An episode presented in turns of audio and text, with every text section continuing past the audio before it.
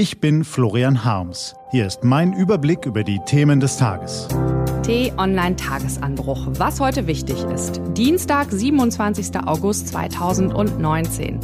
Das E-Scooter-Debakel ist ein Paradebeispiel für die verkorkste Umweltpolitik der Großen Koalition. Gelesen von Ivi Strübing.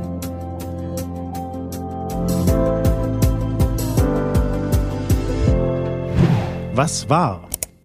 Herr Scheuer hatte eine super Idee. Weil viele Bürger mehr Klimaschutz verlangen, er aber kein schlüssiges Konzept für eine nachhaltige Verkehrswende hat, startete der Verkehrsminister ein Ablenkungsmanöver und rollte E-Scootern den roten Teppich aus. Deren Hersteller fanden die Idee auch sehr super. Schließlich können sie mit dem Rollerverleih in Großstädten ein schönes Sümmchen verdienen und bekommen obendrein wertvolle Daten über die Nutzer geliefert. Leider hatte Herr Scheuer auch für die Rollernutzung kein schlüssiges Konzept, weshalb sich nun viele Bürger über die allerorts rumstehenden Dinger ärgern, beinahe täglich Unfälle passieren und Journalisten herausgefunden haben, dass die Ökobilanz der Scooter überhaupt nicht super ist. Schließlich brauchen sie giftige Batterien, müssen nachts eingesammelt, mit Lastwagen zu Ladestationen gefahren und anschließend wieder in den Straßen verteilt werden.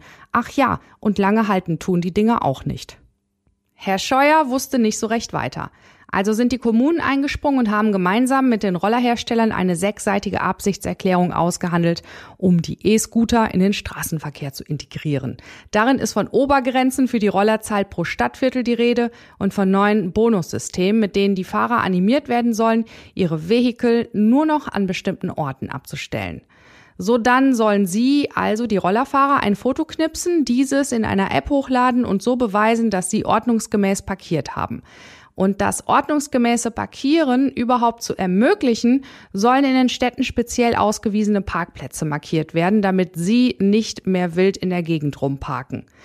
In Fußgängerzonen will man eine neue technische Infrastruktur errichten, die das Tempo heranflitzender Roller per Funksignal automatisch drosselt. Obendrein sollen sowohl die Hersteller als auch die steuerfinanzierten Kommunen Ansprechpartner mit entsprechender Erreichbarkeit abstellen, damit im Falle eines plötzlichen Rollerproblems oder Rollerfahrerproblems jederzeit unverzüglich eingeschritten werden kann. So, und damit auch wirklich alles seine liebe Ordnung hat, sollen auch noch sämtliche Radwegeschilder umgerüstet und durch ein neues Zusatzzeichen namens Elektro-Kleinstfahrzeuge frei ergänzt werden. Wir dürfen davon ausgehen, dass das Roller-Regelungspaket gut und gerne einen mehrstelligen Millionenbetrag verschlingen wird.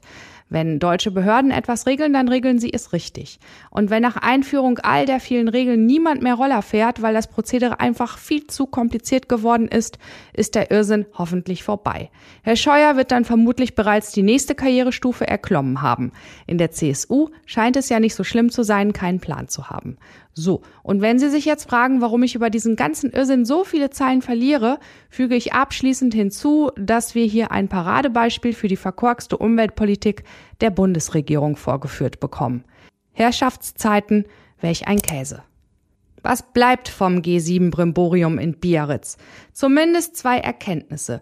Ja, so ein Gipfel ist einerseits ein absurdes Spektakel. Da kommen die Mächtigen für ein paar Tage in einer Sicherheitsblase zusammen und sollen mal eben die Probleme der Welt lösen. Handelskrise, Klimakrise, Iran-Krise, irgendwo ist ja immer Krise.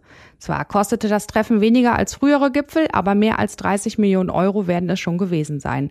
Man neigt schnell dazu, in den Mammutkonferenzen ein ebenso überteuertes wie überschätztes Schaulaufen der Regierenden zu sehen.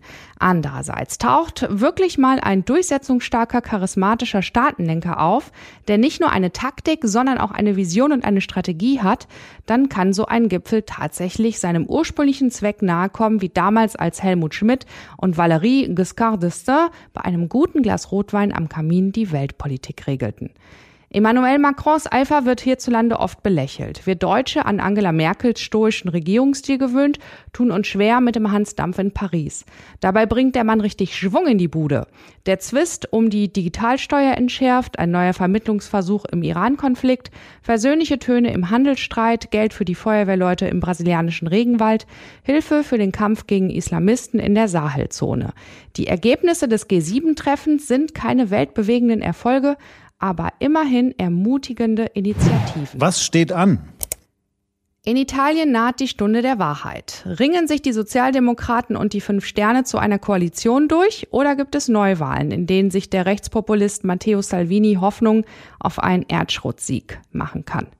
Heute könnte eine Entscheidung fallen. Das war der T-Online-Tagesanbruch vom 27. August 2019, produziert vom Online-Radio- und Podcast-Anbieter Detektor FM. Den Tagesanbruch zum Hören gibt es auch in der Podcast-App Ihrer Wahl kostenlos zum Abonnieren.